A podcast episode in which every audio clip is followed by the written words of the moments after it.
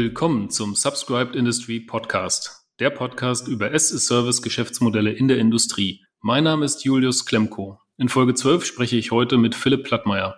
Er war zunächst für die Munich Re in unterschiedlichen Positionen tätig, bevor er Ende 2020 einer von zwei Geschäftsführern der Flex Factory GmbH wurde. Und genau um diese Unternehmung soll es heute gehen. Mit Digital Production as a Service möchte die Flex Factory die Eigentumsverhältnisse ganzer Fabriken revolutionieren damit fertigende Unternehmen künftig Fabriken inklusive ihrer Maschinen und Anlagen ganz flexibel nutzen können. Die Flex Factory GmbH hat derzeit etwas mehr als zehn Mitarbeiter und ist ein Joint Venture von Munich Re, Porsche und MHP, dem Consulting-Arm von Porsche. Ich möchte wissen, was es mit Digital Production as a Service auf sich hat und wünsche euch jetzt eine innovative Zeit. Herzlich willkommen, Philipp Plattmeier. Hallo Julius, freut mich, dass ich heute dabei sein darf.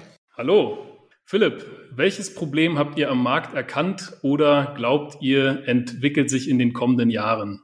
Wir haben, bevor die Flex Factory gegründet wurde, haben wir einige Trends auf dem Markt beobachtet, die aus unserer Sicht nur mit, mit einer neuen Art und Weise über Produktion nachzudenken zu adressieren sind. Wir haben auf der einen Seite haben wir einen zunehmenden Trend zur Produktindividualisierung. Der Konsument will mehr und mehr Produkte auf seine persönlichen und eigenen Bedürfnisse angepasst haben. Und auf der anderen Seite verändern sich auch die Lebenszyklen viel schneller und der Kunde möchte schneller neue Produkte, die den neuen, die den neuen gesellschaftlichen Geschmäckern entsprechen. Gerade in anlageintensiven Produktionsbereichen, wo, wo es eine große Herausforderung ist, von einem Produkt aufs andere umzurüsten, wo es lange Vorlaufzeiten heute hat, um ein Produkt überhaupt in die Produktion zu bekommen, da sei beispielsweise die Automobilindustrie oder auch die Fahrradherstellung genannt, ist dies eine der Kernherausforderungen, die zu beantworten sein wird. Die Technologie, um diese Trends zu beantworten und hier eben gute Antworten zu finden, die ist vorhanden. Also wir haben heute im Vergleich zu dem Zeitraum von vor 15 Jahren haben wir heute die technischen Fähigkeiten und die Technologie, um das umzusetzen. Jedoch erfordert das signifikante Investitionen in diese Technologien, die bisher noch unerprobt sind. Und es erfordert die, die Bereitschaft der produzierenden Unternehmen, eben neu über Produktionskonzepte nachzudenken. Gleichzeitig sehen wir auf dem Markt, dass es eben, dass es eben zu einer zunehmenden Reduktion der Finanzierungsbereitschaft über die traditionellen und konventionellen Kanäle geht, insbesondere in, in anlageintensiven Bereichen, wo es insbesondere um die, um die Finanzierung von innovativen und bisher nicht erprobten Technologien geht.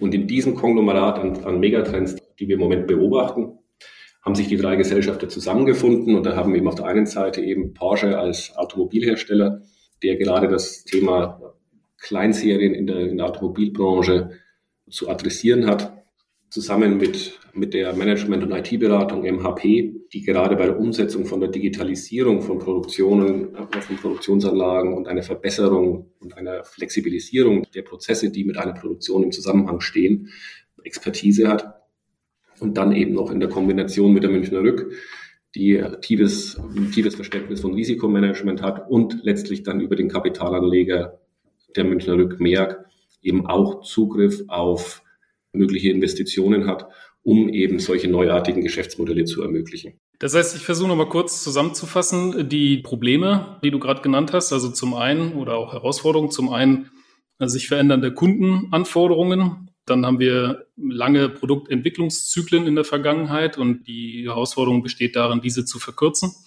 Aufgrund auch der ja, hohen Variantenvielfalt, die gerade im Automobilsektor herrscht. Dann haben wir signifikante Investitionen, die notwendig sind, insbesondere wenn man jetzt neue Produkte auf den Markt bringen möchte, neue innovative Produkte auf den Markt bringen möchte. Und es besteht mittlerweile aber auch eine erhöhte Investitionsbereitschaft anderer Akteure, neuer Akteure, die vielleicht in den Markt kommen. Ist das richtig? Diese Investitionsbereitschaft, die müssen wir im Moment noch, die müssen wir im Moment noch herstellen, aber wir müssen eben neu über, über Investitionsmöglichkeiten nachdenken, weil der klassische Weg über die Hausbank, und da hatten wir jetzt kürzlich hatten wir ein Gespräch mit einem, mit einem Produzent, der eben für eine neue Technologie, die er umsetzen möchte, in einem neuen Produktsegment bei seinen bei seinen bisherigen Finanzierern war, die ihm aber ganz klar die, die Nachricht gegeben hat, wenn du nicht schon zehn Jahre in dem Geschäft bist und die Technologie nicht erprobt ist, dann können wir, können wir Ihnen hier leider nicht weiterhelfen.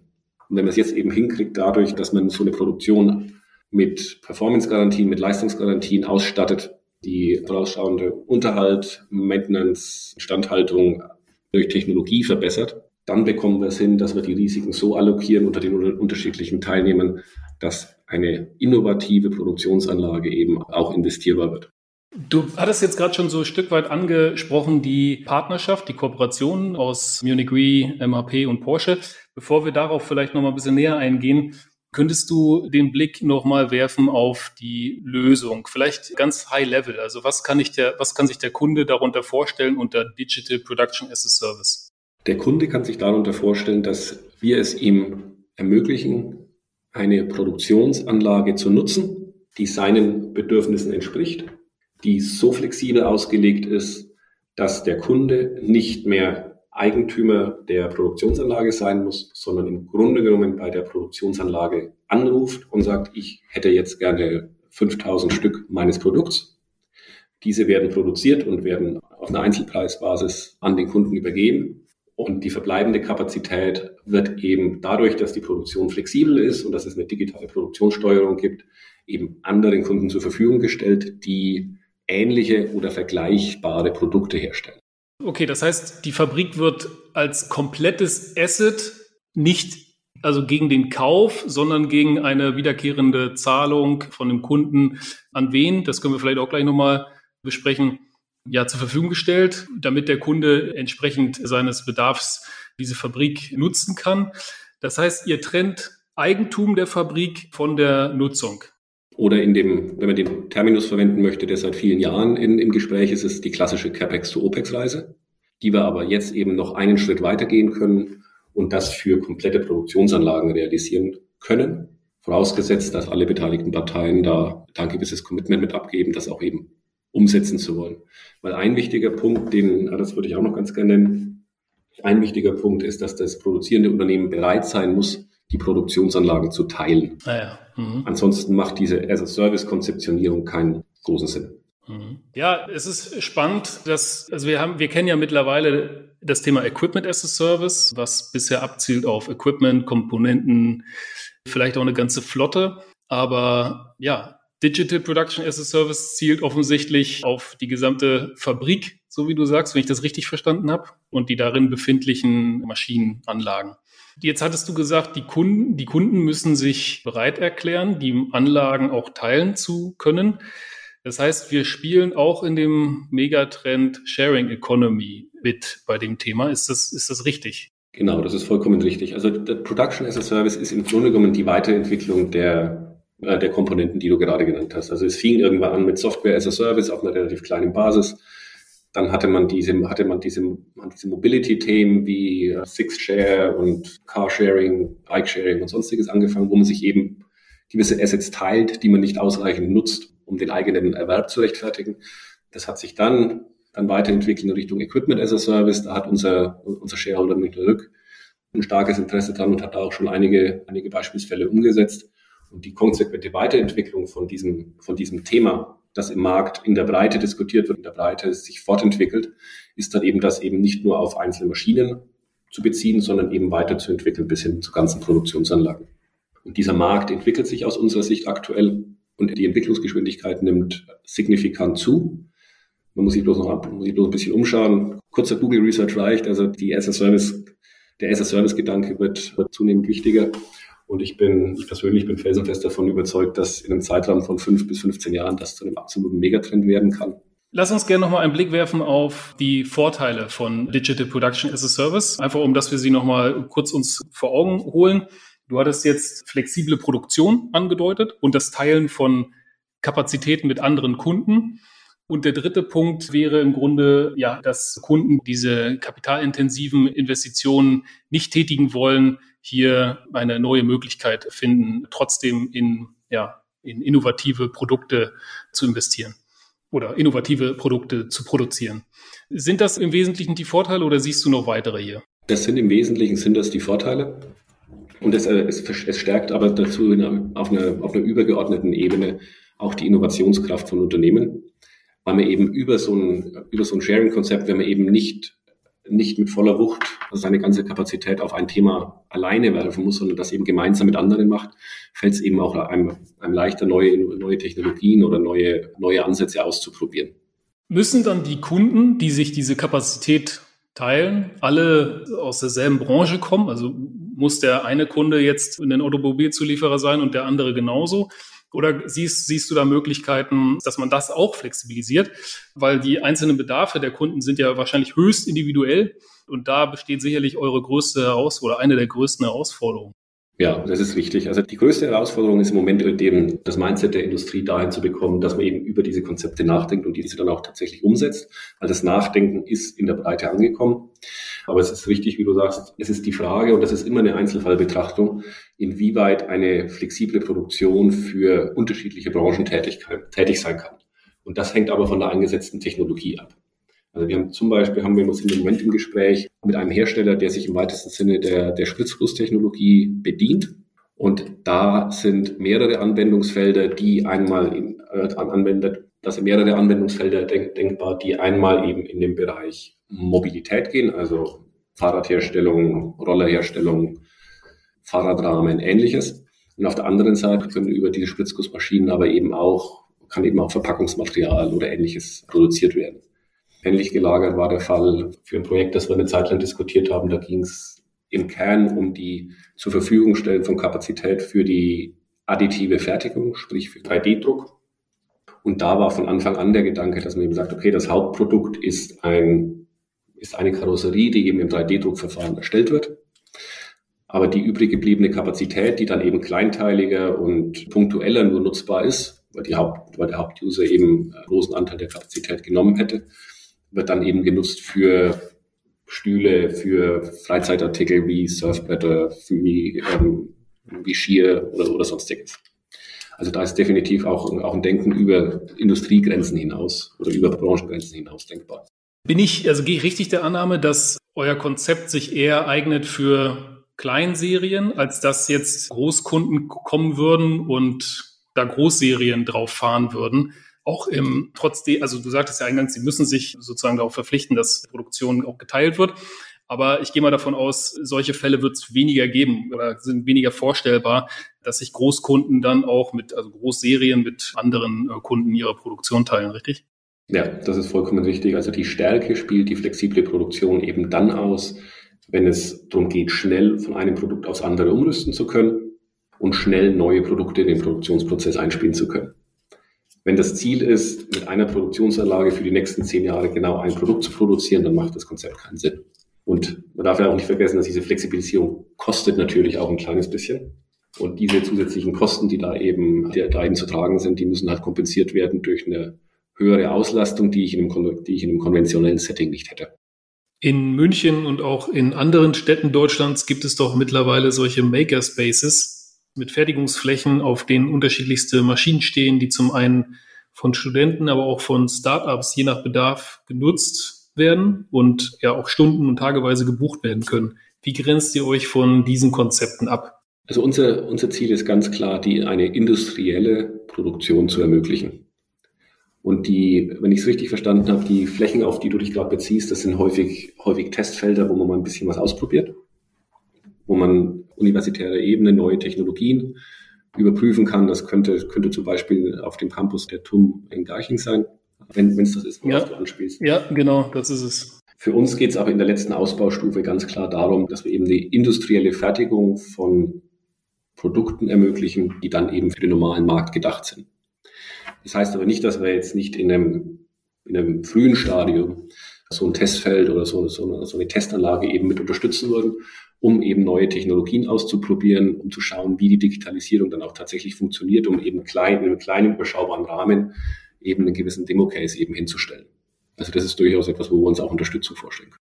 Ja, das wäre vielleicht nochmal interessant, dass du darauf eingehst, wie dann die Schritte für euch aussehen, jetzt da hinzukommen. Also würdet ihr hergehen und eine komplett ausgestattete Produktionshalle von irgendwem abkaufen oder würdet ihr die neu errichten? Das ist beides denkbar. Also es ist sowohl ein Brownfield als auch ein Greenfield-Ansatz ist, ist grundsätzlich möglich und das hängt halt von, der Einzel von dem Einzelfall ab. Also wir sind im Moment in, in Gesprächen mit einer Vielzahl an möglichen Kunden. Und je nachdem, wie der Fall gelagert ist, würden wir dann eben mit dem Kunden gemeinsam. Und da ist auch wichtig zu verstehen, dass die Rolle der Flex Factory in dem Fall eher die eines, eines Orchestrierers, eines Beraters oder eines Enablers ist. Und wir nicht in unserem, auf unsere eigene Bilanz eine, eine Produktionsanlage setzen würden.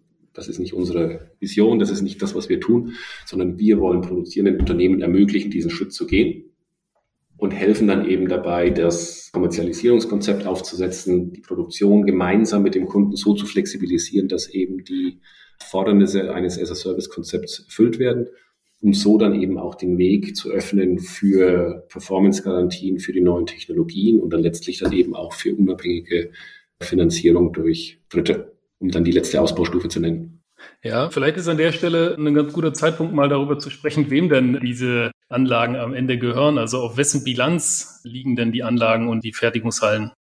Auch da gibt es unterschiedliche Möglichkeiten. Also in der vollumfänglichen, vollständigen Ausprägung ist es ja durchaus das Ziel des produzierenden Unternehmens, diese Anlagen nicht mehr auf der eigenen Bilanz zu haben, um eben das eigene Kreditprogramm zu schonen. Und in dem Fall muss man dann eben die Vertragskonstruktion und den Einfluss des Managements auf die Produktionsanlagen so strukturieren, dass eben der, das Eigentum an den Produktionsanlagen bei dem Investor liegt. Dafür muss ein gewisser nach AFS oder nach HGB, US-GAAP, je nachdem in welcher in welchem Land wir uns befinden, müssen eben gewisse Einflusskriterien erfüllt sein. Da arbeiten wir dann auch eng mit Wirtschaftsprüfern zusammen. Aber in dieser vollen Ausbau, Ausbauklasse wo dann eben die Produktionsanlagen nicht mehr auf der Bilanz des produzierenden Unternehmens haben, dann werden die Produktionsanlagen üblicherweise auf der Bilanz des Investors. Also die Produktionsanlagen werden von einer separaten, neu zu gründenden GmbH erstellt bzw. erworben. Die Eigenkapitalgeber für, dieses, für diese GmbH würden dann eben auch die Eigenkapitalanteile bilanzieren. Das heißt, das wäre so etwas wie so ein SPV-Konstrukt, das gegründet genau. werden müsste? Okay, und wäre dann jedes neue Projekt einem oder wäre jedes neu zu gründende SPV einem neuen Projekt zugeordnet? Das heißt, es gibt viele oder wie würde das orchestriert werden? Es würde zumindest für jeden Nutzer der oder für sehr unterschiedliche Produktionsansätze eigene SPVs geben. Also den Investoren ist es sehr daran gelegen, in den, in diesen SPVs ein eher sortenreines Investment zu haben und da jetzt eben nicht gemischt ähm, Automobilproduktion mit, mit Verpackung von Nahrungsmitteln.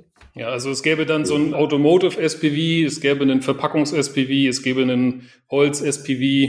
Und dann wäre es zusätzlich, wäre wär dann das Automotive SPV, da gäbe es dann eben noch einige Ausprägungen. Einmal für den Kunden 1, einmal für den Kunden 2. Wenn die gleiche Anlage genutzt wird, wäre es natürlich in dem gleichen SPV, aber es wären unterschiedliche, wären die gleichen, die unterschiedlichen Kunden. Aber, aber grundsätzlich könnte man sagen, dass für jedes unabhängige Projekt ein eigenes SPV gegründet werden müsste. Jetzt äh, habe ich den, dieses Kürzel einfach nur so reingehauen. Vielleicht könntest du genau ganz kurz mal erklären, was das eigentlich bedeutet. Das ist ein Special Purpose Vehicle und das ist eigentlich nichts anderes als eine GmbH oder eine, als die, ein Unternehmen in einer anderen Rechtsform, das eben nur mit dem Zweck gegründet wurde, diese Produktionsanlage zu besitzen, zu betreiben und die Produkte herzustellen. Okay. Dann lass uns noch einmal kurz zurückgehen auf den Kunden. Wer ist deiner Meinung nach ein perfekter Kunde für euch? Der perfekte Kunde für uns ist in einer Branche tätig, die es ihn zwingt, CapEx-intensive Produktion zu betreiben. Sprich, er muss viel Geld in die Hand nehmen, um seine Produktionsanlagen hinzustellen. Und er sieht sich eben genau den, den Megatrends ausgesetzt, die ich am Anfang unseres Gesprächs beleuchtet habe. Sprich, der seine Kunden fordern eine größere Variantenvielfalt. Er will nicht nur, nicht mehr nur den Ford T in Schwarz vom Band laufen haben, sondern er möchte individualisierte Autos mit individualisierten Schriftzügen und Technologien und unterschiedlichen Komponenten und Sonderausstattungen haben. Der Kunde möchte jedes Jahr ein neues Produkt, das nicht das signifikant geändert werden kann, bestellen können. Und es muss, muss auch ein bisschen so ein bisschen Know-how getrieben sein, allerdings nicht im absoluten Kern des, Kern des Know-hows, weil dann wird es zusätzlich schwierig. Also das ist vielleicht dann mal was, was man in 10, 15 Jahren andenken kann. Weil durch dieses, durch dieses, diese Sharing-Komponente, die wir dann schon auch promoten oder herausstellen, wie wichtig das ist, um alle Vorteile zu heben, muss man sich auch damit zurechtfinden, dass eben auf einer Pro Produktionslinie Produkte für unterschiedliche Kunden gefertigt werden. Und es da theoretisch zu einer Vermischung von Know-how geben kann, wofür es jeder allerdings Lösungen gibt. und man das dann eben über Lizen Lizenzierungen und Abgrenzung von Produktionsprozessen, von Produktionsbatches macht. Mhm. Ihr legt also keinen Fokus auf kleine und mittelständische Unternehmen oder große. Also ihr schaut, was kommt am Markt, wer interessiert sich für dieses Produkt. Das ist richtig. Grundsätzlich sind wir, sind wir dafür offen. Die Erfahrung, die wir jetzt bisher, die wir bisher machen, ist, dass die Diskussionen mit kleinen und mittleren Unternehmen einfacher sind. Also auf der einen Seite ist da der, ist da der Druck, etwas zu, ver, etwas zu verändern, dann doch noch etwas größer. Die Entscheidungswege sind, äh, sind üblicherweise einfacher und auch die Bereitschaft, mal was Neues auszuprobieren, ist dort ausgeprägter. Ja. Jetzt seid ihr ja ungefähr, also ein bisschen mehr als ein Jahr auf dem Markt, wenn mich nicht alles täuscht. Kannst du uns von laufenden oder abgeschlossenen Projekten berichten? Also ich hatte jetzt neulich mal einen Artikel gelesen, in dem ging es über, ging es um Festo und die Partnerschaft mit Festo.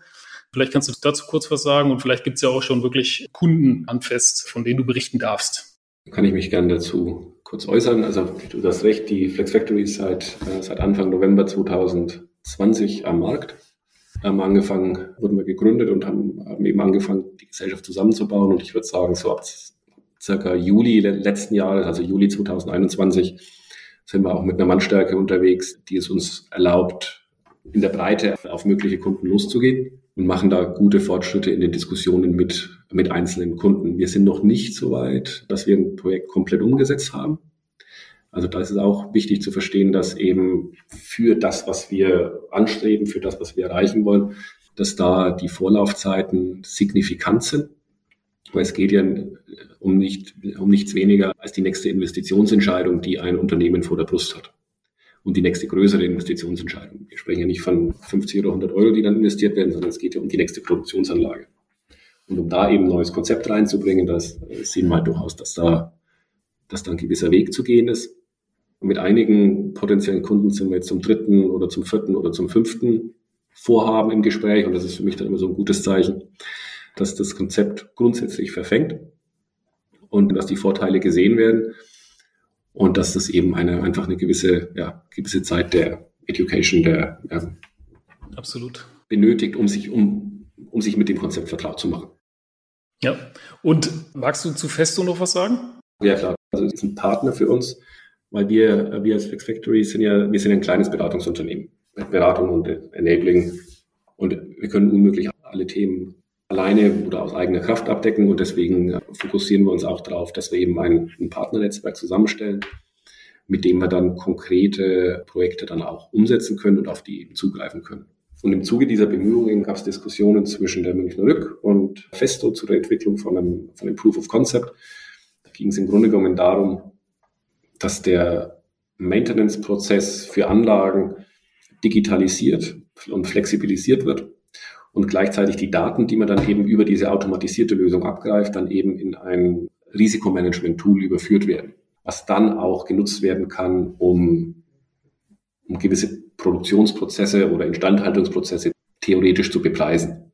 Was eine durchaus wichtige Komponente ist für das, was wir tun. Weil in einem as-a-Service-Konzept, wenn es eben darum geht, nicht die Kapazität komplett zu verkaufen, sondern auf einer Einzelproduktbasis, müssen ja die einzelnen Produkt Produktionsschritte bepreist, monitort, aufgezeichnet, ja, und werden, um dann eben letztlich dann auch eben die, die Leistung gegenüber dem Kunden abrechnen zu können. Und Festo hat eben diese Digitalisierung der oder diese Flexibilisierung der, der Maintenance entwickelt. Und wir haben uns überlegt, dass das eben eine gute, eine gute Ergänzung wäre, weil auf der einen Seite ist, ähm, ist diese die Predictive Maintenance oder diese flexibilisierten Unterhaltsübungen sind eine wichtige Komponente für so ein as-a-Service-Konzept. Das heißt, da können wir gut mit denen zusammenarbeiten. Und auf der anderen Seite ist Festo als Anlagenhersteller auch eben dem Thema ausgesetzt, dass sie mit Kunden reden, die, die sagen, ja, eure Produkte sind top, ihr habt eine, eine super Verlässlichkeit, ein super Standing am Markt, aber wir kriegen momentan keine Finanzierung dafür. Lässt sich da was machen? Und dann wäre es wiederum ein guter Zeitpunkt, gemeinsam mit Festo mit dem Kunden zu sprechen, ob man das eben möglicherweise diesen konkreten Fall dann in einem as-a-Service-Konzept abbilden könnte. Also so haben wir dann eine Situation, die eben für beide Seiten gut funktioniert. Und jetzt in dem ersten Schritt versuchen wir konkret eben dieses flexibilisierte Maintenance-Produkt gemeinsam mit Festo ja, voranzubringen. Verstehe. Dann lass uns nochmal auf ein Thema zu sprechen kommen, und zwar die Risikoverteilung in dem ganzen Konstrukt. Das würde mich interessieren. Welche Garantien übernehmt ihr als Flex Factory oder die Munich Re oder die Invest Investoren? Welche Risiken werden da, also spielen überhaupt eine Rolle und welche werden wie abgedeckt? Kannst du darauf einmal auf eingehen, bitte? Ja, da kann ich einmal, kann ich gerne darauf eingehen. Also wir haben ja den, wir haben ja den Fall, dass dieses SPV, also diese separate rechtliche Einheit, die Eigentümer und Betreiber der Produktionsanlagen würde, dass die ein sehr, sehr fokussiertes Geschäftsmodell hat. Also die betreibt im Grunde genommen eine Produktionsanlage. Das heißt, im Vergleich zu den üblichen Unternehmensfinanzierungen ist die Risikoexponierung dieser, dieser Produktionsanlage anders gelagert weil gerade die technischen Produktionsrisiken, die jetzt eben mit der Technologie zusammenhängen und mit der Umrüstung und mit der Vollflexibilisierung und der Digitalisierung eben deutlich prominenter sind. Das sind jetzt typischerweise Risiken, mit denen jetzt die übliche Hausbank sich weniger wohlfühlt. Und um aber dann diesen Fall, diese Produktionsanlage trotzdem finanzierbar zu machen durch externe Dritte, kam eben die Idee in der Vorgründungsphase auf, dass man dann ein Produkt ähm, ich, ich nenne es jetzt Performance-Garantie, dass es in anderen Bereichen schon länger gibt, eben auf Produktionsanlagen anwendet. Und dass man eben sagt, eben über diese Performance-Garantie werden technische Produktionsrisiken aus diesem SPV herausgenommen, auf einen Versicherer übertragen, so dass die verbleibende Risikoexponierung näher an dem ist, womit sich der, der klassische Investor wohlfühlt. Das heißt, es geht hier konkret um die Prozessgarantie oder Qualitätsgarantie, Verfügbarkeitsgarantie, sowas in die Richtung, also genau. Ausfallgarantie. Es kann Verfügbarkeit, Uptime, Downtime, genau. Qualität. Und das, diese Risiken nehmt ihr raus aus dem System und dafür springt jetzt dann die Munich Re ein und übernimmt diese Risiken. Ist das richtig? Das würde letztlich über eine Performance-Garantie auf einen Erstversicherungsträger der Rückgruppe übertragen. Und dann wurde dann letztlich eben in dem, in dem Bereich IoT, also Internet of Things Technologie, die sich eben stark mit diesen neuartigen Deckungsformen und das unter anderem eben für Batterieperformance machen, was das war kürzlich, glaube ich, in den, in den Nachrichten, wo dann eben eine Performance-Garantie ausgesprochen wird für Batterien. Und da würden wir dann eben Produkte entwickeln, die eben genau diese technischen Produktionsrisiken und die Verfügbarkeit und die Uptime eben abdecken würden. Okay, das heißt, es bleibt noch die Finanzierung und da sagtest du eingangs, dass ihr aktuell weiterhin auch noch sondiert. Wer sind da passende Partner? Kannst du schon sagen, wohin die Reise da geht? Also zeichnet sich da irgendwie ab, was das für Finanzierer sein können? Also auf der Investorenseite sind wir zunächst aufgrund unserer Historie mit dem Kapitalanleger der Münchner Rück unterwegs, mit der MEAG. Also MEAG ist, legt die Kapitalanlagen der Münchner Rück ab und hat, hat ein starkes Interesse daran, eben in Infrastruktur zu investieren. Und das, was wir tun, fällt im weitesten Sinne unter das Thema Infrastruktur, weil es eben eine neuartige, eine lange Laufzeit hat. Also die, die Investments haben eine gewisse, haben eine gewisse Duration, die interessant ist und erwirtschaften im Idealfall eine Rentabilität, die eben aufgrund des etwas höheren Risikos eben über das hinausgeht, was eben sonst typischerweise über, lang, über langfristige Laufzeiten, über Bundesanleihen eben erzielbar ist. Und somit generieren wir eben durch dieses, durch das, was wir hier tun, eine neue Assetklasse, die unter anderem für, Versich äh, für Versicherungen, also für Kapitalanleger von Versicherungen interessant sein kann. Das sind wir uns aber durchaus bewusst, dass, wir, dass es jetzt eben am Anfang eben auch darum geht, den Nachweis anzutreten, dass das Ganze funktioniert. Verstehe. Deswegen liegt auch, sorry, dass ich dich da kurz unterbreche, aber deswegen liegt ja, so wie ich das jetzt gerade verstehe, das komplette Risiko derzeit noch bei zumindest der Munich Re als Dachorganisation. Auf der einen Seite der Erstversicherer, der die Performance-Garantie übernimmt und auf der anderen Seite die MEAG, von der du gerade sprachst, die die Finanzierung übernimmt, die ja damit sozusagen das Marktrisiko eigentlich in der Hand hat. Ne? Wird das Ganze dann auch vom Kunden nachgefragt? Bis zu einem gewissen Grad weil das Ganze im Moment nur umsetzbar ist, wenn wir von den Kunden des SPVs eine gewisse Abnahmegarantie bekommen. Also dass so ein gewisser Floor eingezogen wird, äh, was, dem, was den Investoren eben in diesem neuartigen Feld eine gewisse Sicherheit eben geben kann. Okay, verstehe. Möchtest du dazu noch was hinzufügen? Ich wollte dich gerade nicht unterbrechen. Ich glaube, das war so weitestgehend abschließend zum Thema Investoren im Universum.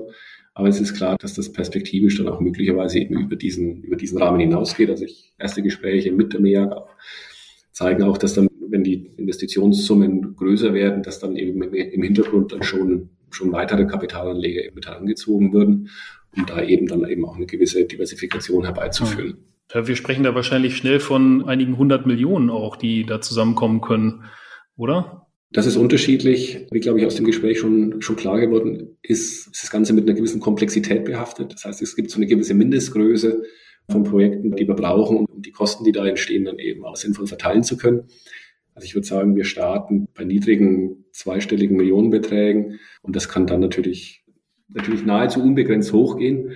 Wobei schon auch gesagt sei, dass ich jetzt richtig große Investitionen nicht unmittelbar vor der Haustür sehe. Dazu wird es dann in Summe dann doch etwas komplex.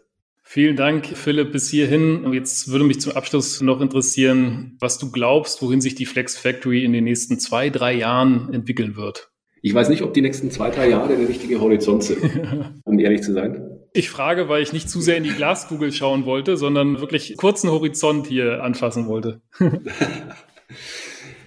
Also wir sind, so wie wir hier stehen und wie wir hier arbeiten, sind wir alle felsenfest davon überzeugt, dass dieses SSR, dass diese SSR-Konzepte breit am Markt sich letztlich durchsetzen werden, weil die Vorteile dafür eben auf der Hand liegen und, und glaube ich, niemand bereit ist, zurückzugehen in, die, in das industrielle Zeitalter, wo es eben nur den Ford T auf den Straßen gab und sonst nichts. Und auf diesem Weg haben wir jetzt die Chance dabei zu sein und den Markt auch ein Stück weit, Stück weit mitzugestalten. Und was sind da unsere Aufgaben die nächsten zwei bis drei Jahre, um das etwa, um, um das etwas einzudampfen und runterzubringen? Für uns geht es jetzt darum, dass wir das im Grunde genommen das erste Projekt, das dieses as-a-Service-Konzept für eine Produktionsanlage beinhaltet, dass wir da eben in die Umsetzung gehen. Um dann eben auch einen Showcase oder einen Beispielsfall zu haben, hey, es funktioniert. Wir haben die Abrechnungssysteme gemacht, wir haben die, wir haben die IT gemacht, wir haben es voll mit unseren Partnern voll flexibilisiert der Kunde betreibt, das Produkt, das rauskommt, ist qualitativ hochwertig und es gibt signifikante Vorteile gegenüber einer konventionellen Produktion. Wir haben die folgenden Vorteile für den Kunden erreicht. Und sei es nur eine Beschleunigung der Investition, weil wir eben durch die Flexibilisierung und durch die Performance-Garantie es ermöglicht haben, dass die Produktion bereits heute zu finanzieren und nicht erst in drei bis fünf Jahren. Und dieses eine Projekt wäre, glaube ich, so eine Art Türöffner und auch ein Wegbereiter für die weitere Entwicklung des Marktes, weil man dann eben zeigen kann, dass es eben nicht nur diese Einzelfälle sind, die eben häufiger genannt werden. Also da von der Rückseite kenne ich eben den Heidelberger Fall oder den, den Trumpf-Fall. Und dass man gesagt, es geht weiter. Also es geht über diese Pilotphase oder diese einzelnen, diese einzelnen ersten Cases hinaus und es klappt jetzt auch an breiter Front mit komplexeren Prozessen. Und das befeuert dann auf der einen Seite den Equipment as a Service Bereich. Dann gesagt, ja, es geht noch komplexer, also geht, klappt es doch hier natürlich auf jeden Fall auch ohne Probleme. Und es hilft aber dann auch eben auch uns, um dann in den Gespräch mit den weiteren Kunden Fuß zu fassen. Ja, vielen Dank, Philipp, für den Einblick in dieses doch sehr visionäre, aber sehr, sehr interessante und hoffentlich erfolgsträchtige Konzept. Ja, danke fürs Gespräch. Vielen Dank für deine Zeit und meine Glückwünsche für diesen Podcast. Auch der hat einen wichtigen Beitrag für die zukünftige Ausgestaltung von as-a-Service-Konzepten. Das heißt, es hat mich, hat mich gefreut, dass wir in Kontakt gekommen sind. Vielen, vielen Dank. Ich freue mich auf die Ausstrahlung. Bis dahin. Vielen Dank. Tschüss. Ciao.